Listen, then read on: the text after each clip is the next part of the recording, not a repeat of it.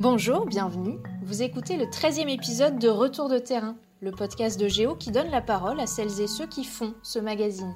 Ça va faire un an maintenant qu'on vous fait passer de l'autre côté du papier glacé et qu'on vous dévoile les dessous, les coulisses, les anecdotes de nos reportages.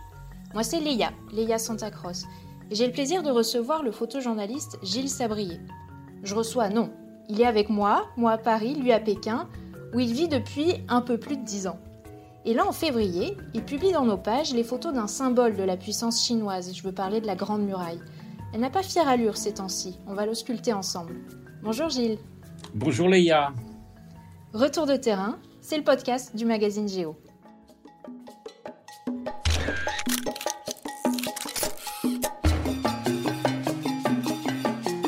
Retour de terrain. Chaque mois, les reporters de Géo posent leurs valises et vous emmènent en voyage.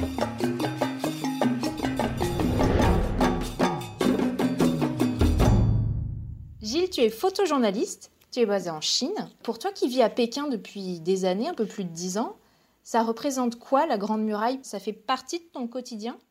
La, la, Grande Muraille, c'est ça fait partie du paysage de Pékin, mais c'est quand même assez loin. Il faut prendre une voiture pendant une heure, deux heures pour, euh, pour retrouver la Grande Muraille. Donc c'est pas le quotidien, mais c'est une sortie régulière. Et c'est un lieu d'évasion, en fait. Ce sont les moments où on étouffe dans la ville, on veut, on veut prendre l'air, on veut aller dans la nature, passer un week-end avec des amis. Immédiatement, ça va être la Grande Muraille. Euh, donc c'est un lieu régulier de balade, de randonnée. Euh, avec nos amis, on s'échange des tuyaux parce qu'il y a, y, y, a des, il y a 10 000 lieux autour de Pékin, on peut retrouver la Grande Muraille. Ce sont des, sont des centaines de kilomètres de, de l'est en ouest. Euh, autour de Pékin. Donc on se dit, ah là, ce village, il est sympa, euh, il y a un endroit où on peut rester, et puis la, la Grande Muraille est super, d'autres, ah, bah, il, faut, il faut quand même marcher deux heures pour, pour rejoindre la Grande Muraille. Enfin bon, on s'échange des tuyaux, et c'est un endroit où je vais peut-être euh, trois, quatre fois par an, peut-être un peu plus, pour me balader.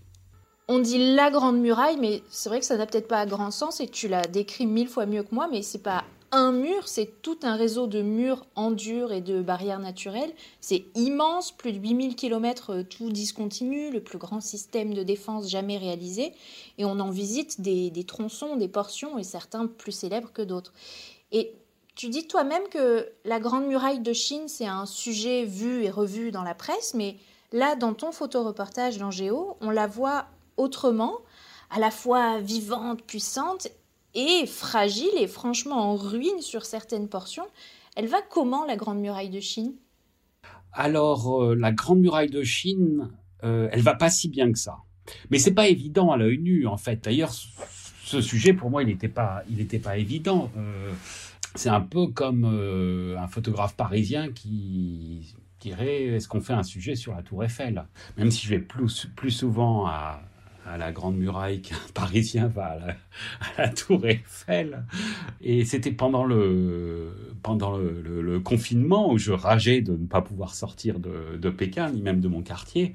Euh, je lisais beaucoup et, et j'ai vu des papiers qui passaient qui racontaient qu'il y avait tout un effort de rénovation qui était entrepris pour sauver la Grande Muraille. Euh, et c'est là, que j'ai réalisé à quel point elle était mal en point, parce que pour moi, c'est un lieu de sortie, ce sont des ruines, mais des ruines charmantes. Enfin, c'est, un côté très très romantique. Et finalement, on se dit pas qu'il y a une nécessité de faire quoi que ce soit.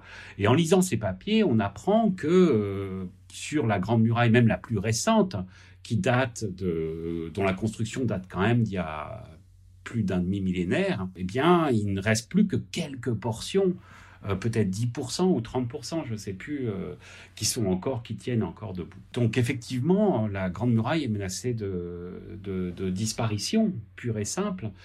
Euh, il y a plusieurs choses en fait qui, menacent cette Grande Muraille. Donc il y a l'effet du temps.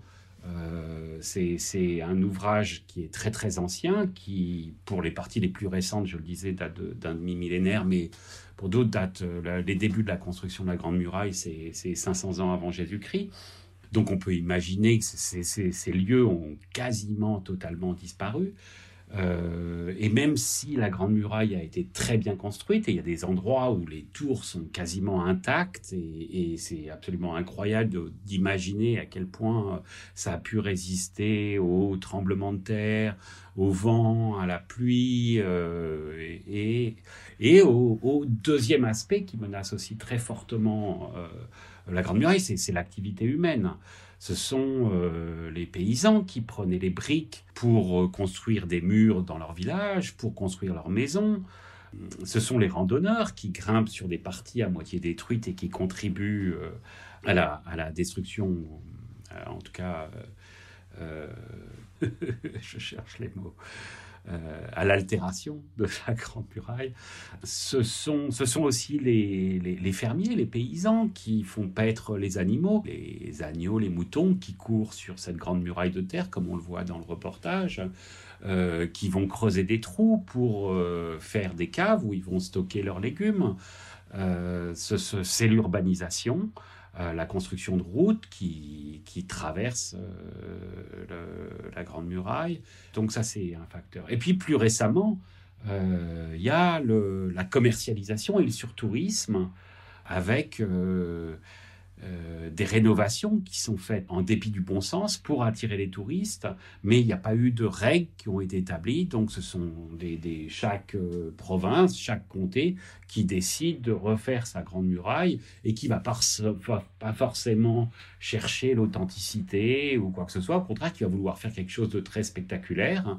C'est euh, la construction de Luna Park au pied de la grande muraille avec euh, un endroit qu'on a pu visiter, que vous pouvez voir aussi, je crois qu'il y a en photo dans le reportage, où ils ont construit des moulins hollandais au pied de la Grande Muraille, ils ont construit des espèces de, de, de, dépits de maïs géants à selfie. Donc il y a là une dénaturation euh, de ce qui était une Grande Muraille authentique. Heureusement, il y a aujourd'hui une prise de conscience de ces menaces et des efforts sont entrepris pour préserver la Grande Muraille. Alors, compte tenu de la taille de ce qu'est la Grande Muraille, c'est, ce sont, elle, s'étend sur plus de 2000 km d'est en ouest, de la mer de Boraï jusqu'au désert de, de, Gobi à l'ouest. Euh, mais il y a plusieurs niveaux de Grande Muraille, donc euh, c'est, près de 10 000 km de Grande Muraille qu'il y a en Chine. Et donc c'est quasiment impossible de, de préserver euh, l'ensemble de, de, ce bâtiment, de cette, cette, construction. Euh, mais il y a une volonté qui est concentrée d'abord sur les parties les plus anciennes de la Grande Muraille, qui là sont menacées de disparition totale.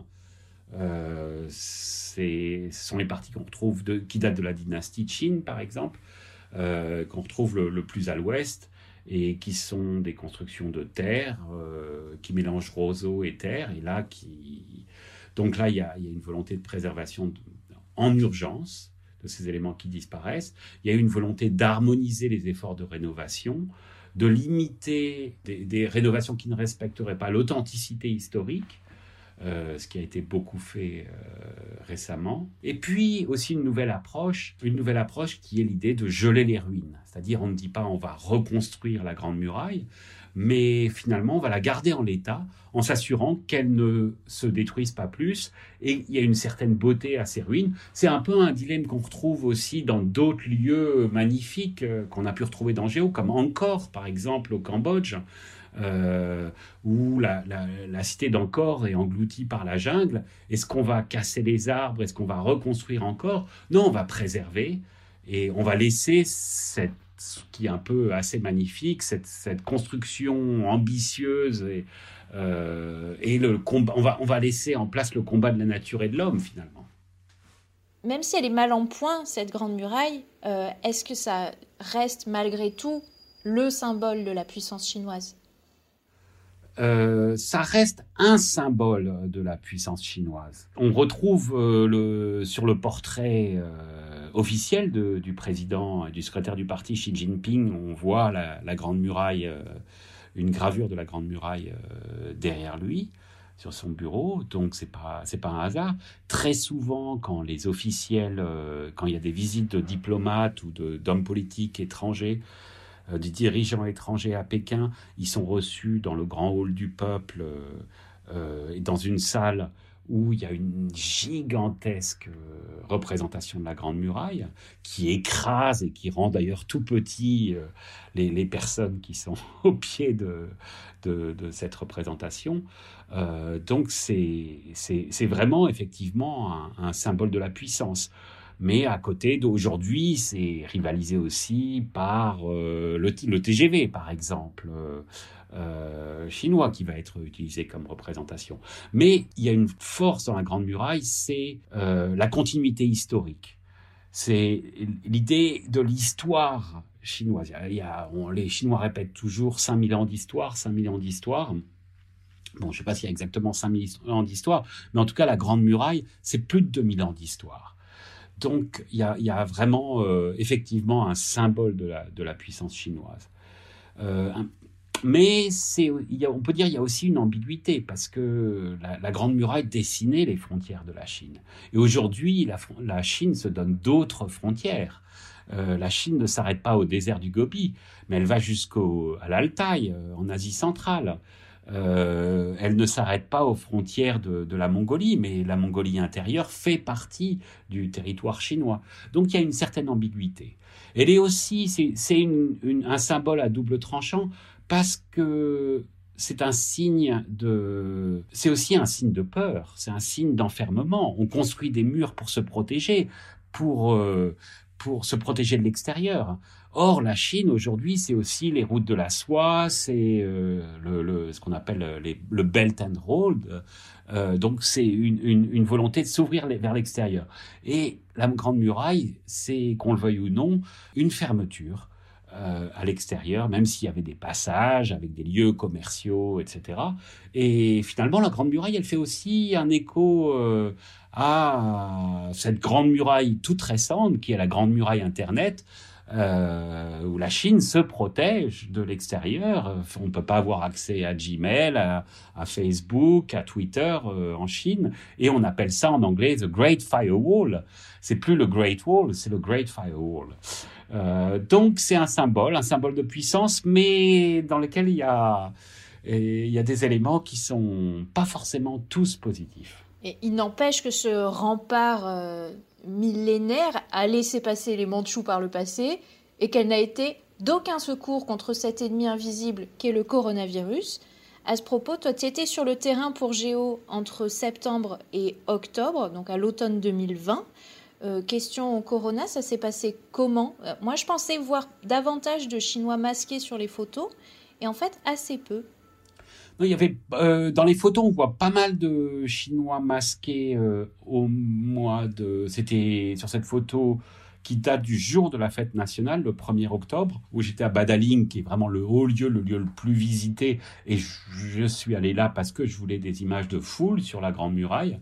Donc j'étais un petit peu inquiet euh, à l'idée de me, retrouve, euh, me retrouver dans, dans, un, dans une cohue monstrueuse, mais j'ai eu les photos que je voulais, et une grande, grande partie de ces visiteurs portent des, des, masques. Mais c'était une époque de, grande détente, il n'y avait pas de gros foyers. Alors qu'aujourd'hui, on est un petit peu plus dans un moment de tension. Il y a eu des foyers qui sont réapparus à Pékin.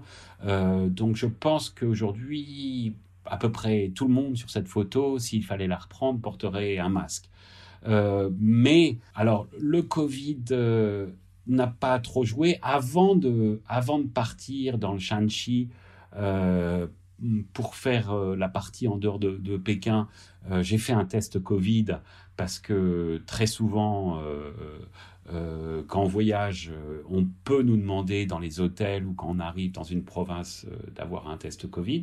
Donc j'ai fait un test Covid. Et puis aussi, en tant qu'étranger, on est un peu stigmatisé parce que les, médias nationaux répètent euh, à longueur de journée le, le, nombre de nouveaux cas annoncés en Chine, qui sont à 90%, un peu moins récemment, mais qui sont quand même très très largement des cas importés. Donc l'idée que les cas de Covid aujourd'hui viennent de l'étranger, alors qu'en fait, ce sont pas forcément. Aujourd'hui, il y a très peu d'étrangers qui peuvent rentrer en Chine du fait euh, des réglementations liées au Covid, et ce sont des Chinois qui rentrent chez eux, qui habitent à l'étranger et qui sont porteurs du, virus. Mais en tant qu'étranger, on est un petit peu méfiant, ça dépend des, endroits.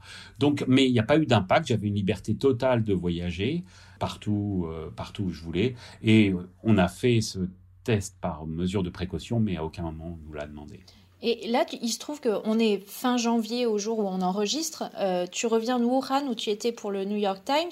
Là-bas, la situation était comment?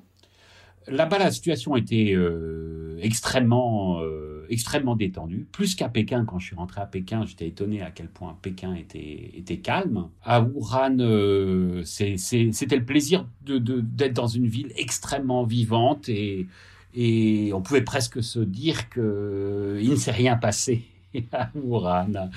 Et non, tu n'as rien vu à Wuhan. Mais j'ai vu des boîtes de nuit pleines, des concerts pleins, des, euh, des parcs euh, remplis de monde, euh, des mamies en train de faire le tai chi au bord du Yangtze. la vie un peu comme tous les jours. Il y a eu un moment d'inquiétude quand même pendant mon séjour parce qu'il y, a, y a un système de traçage extrêmement efficace en Chine qui est possible parce que finalement le nombre de cas est assez réduit. Donc dès qu'il y a des cas, tout l'historique de, des voyages et des contacts de cette personne sont retracés. Et hum, à peu près à 600 km au nord de Wuhan, dans la province du Hebei, il y a eu un, un foyer qui s'est déclaré avec plusieurs centaines de personnes contaminées. Et il se trouvait qu'il y avait une, des personnes contaminées qui était allée récemment à Wuhan dans un marché de gros vêtements. Et donc au moment où je suis passé devant ce marché de gros, il y avait toute une équipe euh, sanitaire qui était... Euh, euh, qui, avait débarqué, ils avaient fermé le, bâtiment en imposant tout le monde de rester à l'intérieur du bâtiment. Immédiatement, les, quelques centaines de personnes qui étaient dans ce bâtiment été tous testées. Des personnes qui étaient en tenue hazmat euh, de protection euh, sanitaire euh, étaient au pied d'immeubles prêts à rentrer. J'ai pris quelques photos qu'on m'a demandé immédiatement d'effacer. parce qu'il fallait pas, il fallait pas que ces photos soient rendues publiques. C'était la peur de la rumeur, la peur de créer des paniques. Donc un système très très bien organisé de traçage. Mais à la suite de ça, euh, beaucoup de monde, euh, beaucoup plus de monde portait des masques euh, à Wuhan. C'est quasiment systématique. Aujourd'hui, le port du masque n'est pas obligatoire à Wuhan, à l'exception du métro, des hôpitaux, de certains lieux publics comme ça. Mais dans la rue, c'est pas obligatoire et quasiment 95% des personnes portaient des masques, ce qui n'était pas tout à fait le cas au moment où je suis arrivé. Le, au tout début, je suis arrivé pour le réveillon euh, à Wuhan et c'était euh, il y avait euh, ce qu'on appelle le, compte à rebours, juste à la veille du réveillon, et il y avait des dizaines et des dizaines de milliers de personnes qui se pressaient dans la rue, une foule incroyable comme j'ai rarement vu dans, ma vie, au point où j'ai même eu peur en me disant qu'il allait avoir, la police n'arrivait pas à contrôler euh, cette masse de personnes. Donc c'était un, je m'attendais pas à ce que les Wuhanais euh, se retrouvent aussi vite tous ensemble. Revenons à la Grande Muraille. Dans, dans ton photoreportage, dans Géo, il y a ces photos géniales de cours de yoga sur les remparts. Parce qu'il faut savoir qu'il y a de nombreuses activités qui sont organisées sur le monument, des défilés de mode, des marathons, des séminaires d'entreprise. Est-ce que toi aussi, tu as essayé le cours de yoga sur la Grande Muraille? Euh, non, non, non, moi j'ai pas essayé le cours de yoga. On m'a proposé, euh, mais mes années yoga, yoga sont, sont, bien, sont, bien loin derrière moi. Non, non, j'aime beaucoup méditer, par exemple. Euh, mais j'ai toujours un peu peur pour mon dos parce que en étant photographe, on passe son temps à porter des équipements lourds, etc. Et, euh, et, j'ai remarqué qu'en faisant du yoga, euh, euh si on fait des, mouvements pas, très bien, ça peut être, euh, ça peut être euh, mauvais pour le dos. Donc je préfère maintenant la natation et puis je fais un peu de méditation, de choses à l'occasion qui est pas loin du yoga. Est-ce que le yoga, comme euh, les vaches, les moutons et les touristes, ça dégrade l'édifice ou ça Non, va? ça va. C'est une, une, activité tout à fait euh, euh, marginale et c'est pas systématique. Donc, euh, c'était la première fois que je voyais un groupe de yoga sur la Grande Muraille et, et je suis pas tombé sur ce groupe par hasard. J'ai une amie qui m'avait parlé de ses sorties avec son groupe de yoga. Et donc, j'avais demandé si je pouvais euh, les rejoindre pour photographier ça. Mais euh, il y, a effectivement toutes sortes d'activités. Il y a, euh, des rêves parties qui, là, ont un peu disparu parce que ça un peu.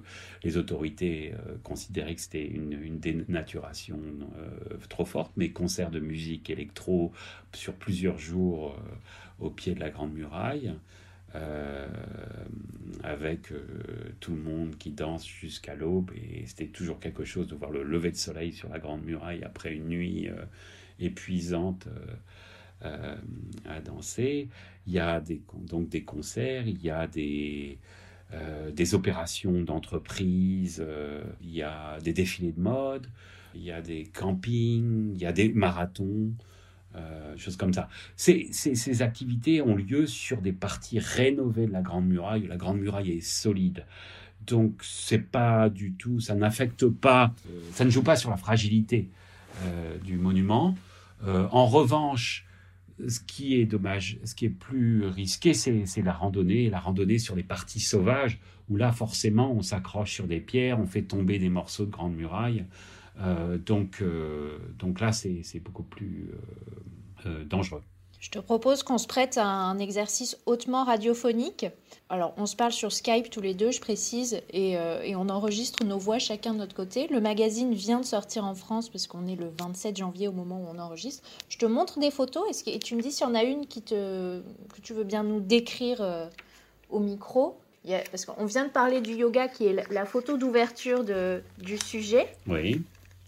Et je, je continue à, faire défiler ensuite euh, ce qu'on a ici. Est-ce qu'il y en a une dans le, dans le reportage, de, je ne sais pas, qui te, qui te tient particulièrement à cœur Oui, il y a une photo, il y a une photo que j'aime beaucoup. dessus? Dis-moi, dis-moi. Euh, il y a une photo que j'aime beaucoup parce que parce qu'elle est le résultat de, de, de, de beaucoup d'efforts et, et, et, pour moi, elle représente assez bien ce que c'est que le, le travail de photographe ou de photojournaliste, c'est cette photo des bergers avec les moutons qui passent, euh, euh, qui passent euh, au pied de cette grande muraille de terre avec le berger qui, est accroupi en haut. Et donc, et aussi, parce que c'est intéressant par rapport à, la manière de, pour expliquer la manière dont j'ai travaillé pour réaliser ce reportage. À partir du moment où, après avoir discuté avec Éric Meyer, le rédacteur en chef de, de Géo, avec Magdalena, euh, l'éditrice photo, sur le sujet, et établi un synopsis. Et effectivement, la question qui se posait, c'était quelles sont les menaces euh, euh, sur cette grande muraille? Et donc, il y a cette question de, de, l'élevage qu'il fallait illustrer. Et donc, il me fallait cette image des moutons qui courent et qui, et qui abîment cette l'édifice qui, à, à cet endroit et sur une grande partie de, de, la Chine, est faite de terre. Euh, et donc, euh, pour, trouver pour trouver cette image, pour trouver euh, un endroit où je pouvais réaliser cette image, j'ai utilisé beaucoup Google Earth. J'ai essayé de repérer à partir des images satellites sur Google Earth où courait la Grande Muraille et donc j'ai passé des heures et même des jours. Ça a été un travail très très euh, fastidieux, mais c'est aussi un travail que j'adore. J'adore me balader sur les. Et donc en baladant, on peut très bien voir la Grande Muraille sur Google Earth. Et j'ai pu découvrir des villages fortifiés en me disant ça c'est intéressant aussi. Ça fait partie de la Grande Muraille. Et j'étais à la recherche en fait d'une ferme. Je me disais où est-ce que je vais pouvoir trouver une ferme qui est au pied de la Grande Muraille où je vais pouvoir montrer que les activités d'élevage, mais aussi les activités agricoles euh, quotidiennes, peuvent aussi abîmer, et pour montrer aussi comment les gens vivent avec la Grande Muraille, qui fait partie de leur quotidien, beaucoup plus qu'il fait partie de mon quotidien, parce que moi, je vois pas la Grande Muraille tous les jours. Et donc, euh, j'avais repéré un bâtiment avec des traces qui semblaient être euh, effectivement un, un lieu d'élevage qui était complètement perdu euh, euh, dans, cette province du Shanxi. Et donc j'avais marqué ce point-là et ça faisait partie de mes, coins que je m'étais fixé pour aller, visiter. Donc euh, j'étais avec Simon Leplâtre, le journaliste qui a écrit le, papier, et on avait notre to-do list de la journée. Et il y avait ce lieu. Et puis, mais tout ça, ça prend du temps en fait. On passe énormément de temps sur la route. Et je m'étais aussi dit que c'était en fin de journée qu'il fallait que j'arrive à ce point-là. Par rapport euh, à l'axe du soleil, on aurait une plus belle lumière et le soleil tombait, bien par rapport à ce lieu-là. Donc on avait attendu un petit peu et puis on a demandé. Moi je me guidais avec sur mon téléphone avec la, carte satellite en disant il faut aller par là. Et puis évidemment les routes par rapport à ma carte satellite et les routes sur le terrain ne collaient pas. Il y avait énormément de travaux. Il fallait grimper en haut d'une montagne. Euh, déviation, route de terre, etc. Le chauffeur qui paniquait de plus en plus parce que la route était mauvaise. Et puis moi, je voyais le soleil qui commençait à baisser. Et l'idée, on avait déjà, en plus, on conduisait depuis, déjà depuis deux heures. Je n'avais pas fait une photo depuis, depuis midi. Je me suis disais, la journée va être foutue, on va rater le truc. Et puis au bout d'un moment, le, le, chauffeur a dit moi j'arrête, je je conduis plus, euh, la route est trop mauvaise, on va s'embourber. Et donc après, je repère et je réalise qu'on n'était plus qu'à un kilomètre, euh, si ma carte euh, disait bien. Donc on a continué à pied, on est arrivé à ce bâtiment que j'avais vu et on est tombé sur les éleveurs. Il n'y avait pas de moutons à, l'horizon. Le bâtiment était, assez moche. Euh, Ce n'était pas exactement ce que j'espérais. Euh, mais la lumière devenait... Et puis les, moutons les agneaux ont débarqué. Et là, je me suis dit, ça y est, euh, c'est bon. Avec quand même des difficultés, c'est que en fait, quand on s'approche des moutons, euh, eh ben, ils ont peur et ils vont très vite. Euh. Mais donc, je me suis positionné d'une certaine manière, puisque le, berger était en haut, il voulait pas aller du côté du berger. Il y avait d'autres bergers qui étaient des éleveurs qui étaient un peu plus bas. Et juste, j'ai réussi à, je me suis positionné juste au moment où les agneaux passaient devant moi, et il y avait cette lumière rasante, c'était les derniers rayons du soleil. Et on a, j'ai pu avoir cette photo. Mais donc, ça montre que en photographie, il n'y a pas de chance. Où il y a de la chance, il y a de la chance, mais on se crée sa chance, en fait. Et, et des photos peuvent être le résultat d'énormément de travail qui se voit pas. On se dit juste, bon, c'est cool, il était là au moment où les moutons sont passés. Mais c'est pas arrivé juste comme ça. C'était du boulot derrière. Parce qu'il faut la provoquer, la chance. Oui, enfin, euh, il faut la provoquer. Je ne sais, pas si c'est provoquer parce qu'en même temps, en tant que photographe, on veut avoir le, le, moins d'influence possible sur, euh, sur ce qui se passe. Euh, on, veut, on veut capturer les choses comme si on n'était pas là. Donc on veut être aussi invisible que, possible. Et moi, je voulais que ces éleveurs aussi ils se comportent comme ils se comportent tous les soirs euh, alors que je suis pas là. Donc donc c'est pas, pas provoqué cet événement. J'ai voulu être là au moment où il a survenu, où, il survient, avec le moins possible d'influence. L'éleveur s'est positionné là comme il le fait sans doute euh, euh tous les soirs. J'espère que que là-dessus, j'ai pas eu d'influence. Et voici comment la photo s'est retrouvée dans Géo. Est-ce que tu vois autre chose à ajouter sur ce reportage, Gilles? Ce que je veux dire par rapport à la motivation euh, du reportage, c'est qu'il y a cette question des dangers euh, qui menacent et qui a été un peu le catalyseur euh, du reportage, cette idée que rien n'est éternel. même les, projets les plus ambitieux et les plus grands défis que se lance l'homme euh, mais ce qui m'a intéressé aussi, c'est ce que la Grande Muraille dit de la Chine d'aujourd'hui. On, on en a parlé un petit peu. Cette Grande Muraille, qu'est-ce qu'elle dit de la Chine d'aujourd'hui? Et ce qu'elle dit d'aujourd'hui, euh, qui est peut-être pas évident dans les photos ou dans le papier, mais elle dit une très grande prospérité finalement. Cette, ce qui menace la Chine, un des, ce qui, pardon, ce qui menace la Grande Muraille, c'est finalement le corollaire de, de, de la très grande prospérité de la Chine c'est le surtourisme, c'est la construction de Luna Park euh, au pied de la Grande Muraille, c'est la dénaturation de, cet élément, le fait que avec cette prospérité, la Chine rentre aussi comme nous, on est dans une ère de loisirs. Donc, ça veut dire beaucoup de randonneurs, ça veut dire des hôtels, ça veut dire des parcs d'attractions, ça veut dire tout un tas de, finalement, de très bonnes choses, mais qui, contribue à la détérioration, si on n'y prête pas attention, à la détérioration de, de, de, la Grande Muraille. Donc ça dit la prospérité, ça dit aussi l'inégalité euh, sociale. Au-delà de cette prospérité, ça c'est quelque chose qu'on a pu découvrir en faisant le reportage.